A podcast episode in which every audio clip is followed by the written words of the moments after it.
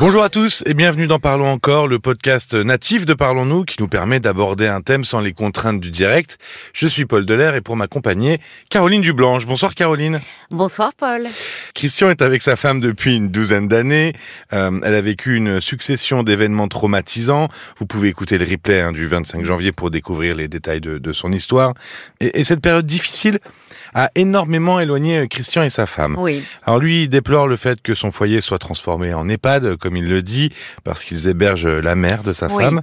Et puis, la femme de Christian ne travaille plus, passe ses journées à, à s'occuper de sa mère, elle s'enfermait dans un certain mutisme Mm. en plus.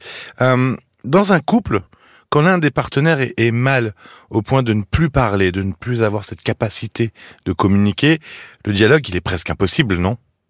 Ah bah, c'est très compliqué euh, de pour dialoguer, il faut être deux. Enfin, le, le langage, c'est un lien. Si euh, on est euh, face à son conjoint qui érige un mur euh, de silence, euh, c'est plus un dialogue, c'est du monologue. Et c'est ce que disait euh, parfois Christian d'ailleurs. Qu'est-ce qui fait qu'une personne se mure dans le silence à ce point-là? À- Même face à quelqu'un qui... Oui, Qui- qui, connaît, très qui proche, est intime. bien sûr, oui.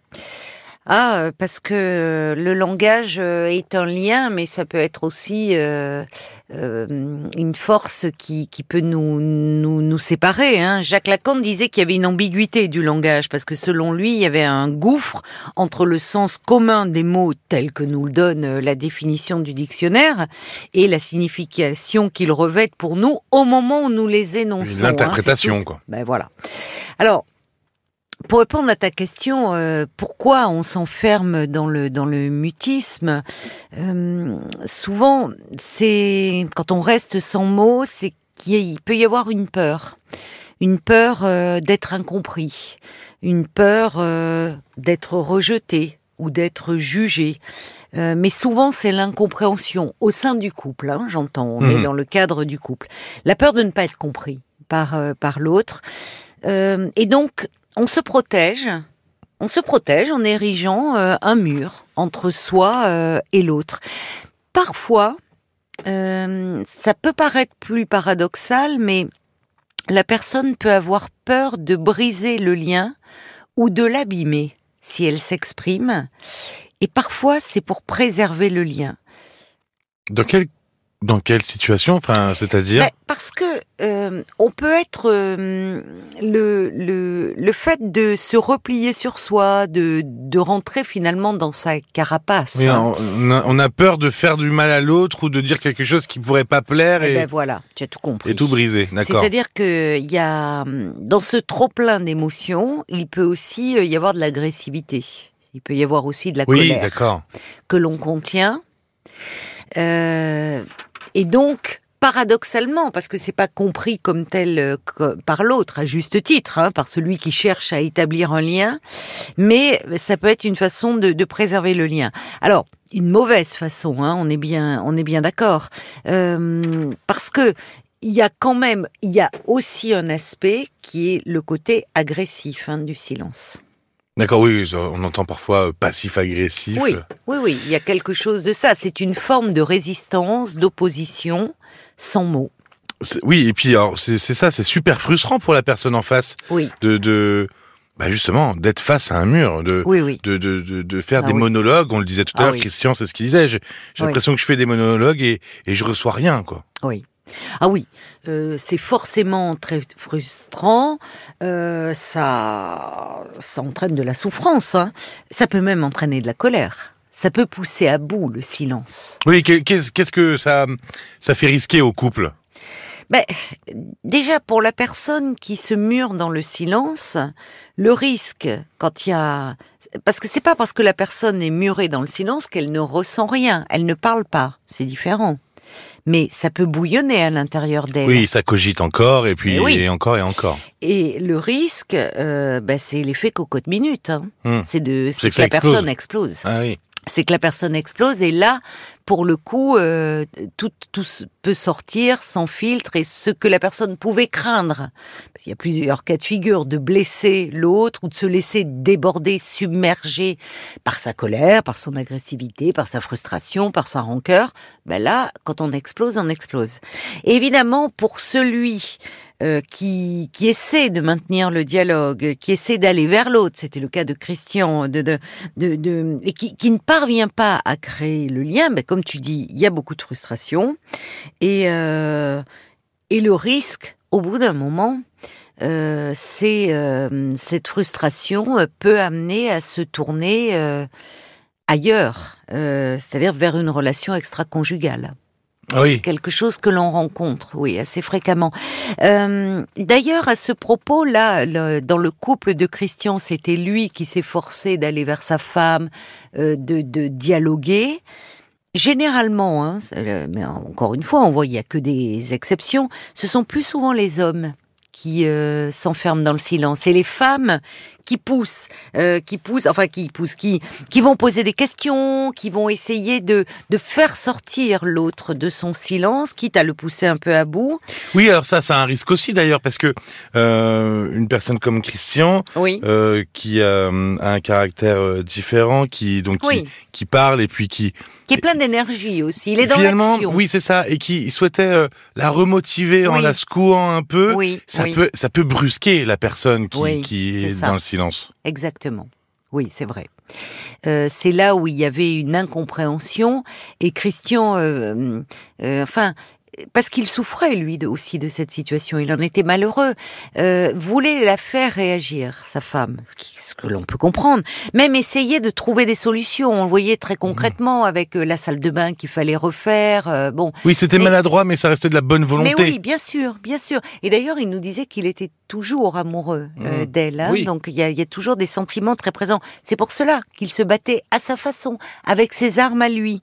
Mais euh, le problème, c'est que je, je pense, quand on essaie de, de, de finalement de briser cette carapace, de, de faire sortir la personne de sa carapace, ça l'amène au contraire à se murer un peu plus en elle-même, un peu plus dans le silence, à se retirer plus exactement un peu plus en elle-même. Pourquoi? Pour plein de raisons que j'ai évoquées euh, précédemment, ça peut créer une euh, euh, finalement souvent il y a une incompréhension. La personne euh, Oui, finalement, ça, accentue l'incompréhension. Ça accentue l'incompréhension. Ok, d'accord. Voilà. Euh, des auditeurs l'ont suggéré et t'en as parlé avec Christian. La thérapie de couple, c'est, euh, j'imagine, Oui, est-ce que c'est vraiment ouais, une bonne solution dans ce genre de cas? Ah, je pense que là, c'est pas, euh, c'était pas une, quelque chose de ponctuel hein, que le, le couple traversait. Il y avait une suite années, hein. d'événements euh, très durs, dont une agression. Enfin bon, voilà, les, les auditeurs pourront écouter l'histoire de, de Christian. Ça faisait plusieurs années. D'ailleurs.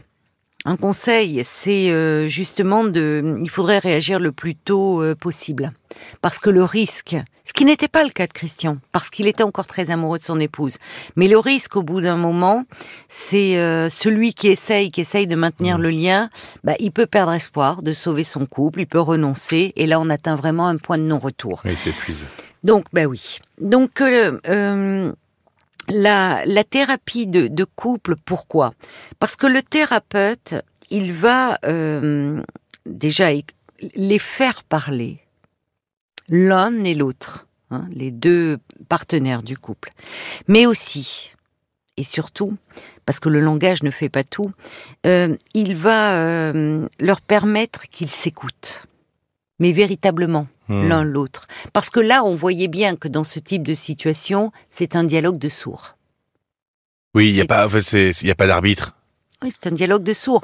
Alors que là, la thérapie, parce qu'elle offre un cadre sécurisant, parce qu'il y a ce tiers qui a une formation, qui n'est pas là pour porter de jugement, mais pour offrir un espace aux, aux deux conjoints, euh, ça va permettre à chacun de sortir de ces systèmes de défense ou de protection, hein, d'ailleurs, qu'ils ont érigés souvent bien malgré eux. Hein, C'est quelque chose d'assez Mmh. ancien.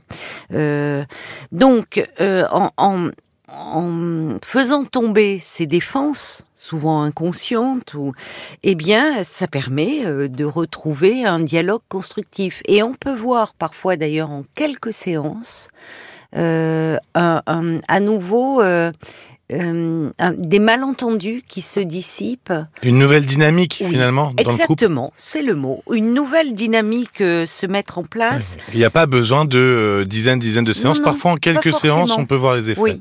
Alors parfois, ce qui peut se passer, c'est que euh, il y, a, il y a quelque chose d'une dynamique qui se remet en place parce que euh, l'un arrête de se sentir rejeté par le silence de l'autre et l'autre peut, sortir de ce silence pour peut-être enfin mettre des mots sur euh, ce qu'il éprouve et sur ses émotions. Donc euh, ça c'est important par rapport à alors ce qui peut ce qui peut arriver c'est que quand il y a une souffrance plus individuelle hein, qui n'est plus liée à la relation de couple mais quelque chose de plus profond. Et on pouvait penser avec ce qui se passait dans le couple de de Christian où sa femme avait perdu son père euh, s'occuper euh, de sa maman à la maison âgée enfin euh, qu'il y avait quelque chose d'un peu, peut-être d'un vécu dépressif que j'ai évoqué, c'est une hypothèse. Là, peut-être qu'on peut, à ce moment-là, prendre le relais un peu d'un soutien, d'un accompagnement psychologique individuel. Puis même les deux, hein, chacun de leur oui, côté, oui, avoir des, c'est possible des, aussi. euh, des thérapies personnelles. Merci beaucoup, Caroline. Merci à toi, Paul. Elles n'ont pas été mutiques. Elles nous ont même appelé ce soir. Oui. euh, Marie-Hélène qui s'inquiète pour son petit-fils de 19 ans, qui semble être un peu en quête de sens. Et puis, oui. puis la rayonnante Monique. Ah oui. euh, qui nous appelait depuis euh, sa maison de retraite, effectivement, tout comme Mornia qui compte des histoires aux, Ah aux oui. résidents de maisons de retraite aussi. Tous les témoignages et les émissions, euh, bah, vous pouvez les retrouver sur l'appli RTL, que vous pouvez télécharger, ou sur les plateformes partenaires. Merci beaucoup et à très bientôt. À très vite. Parlons encore. Le podcast.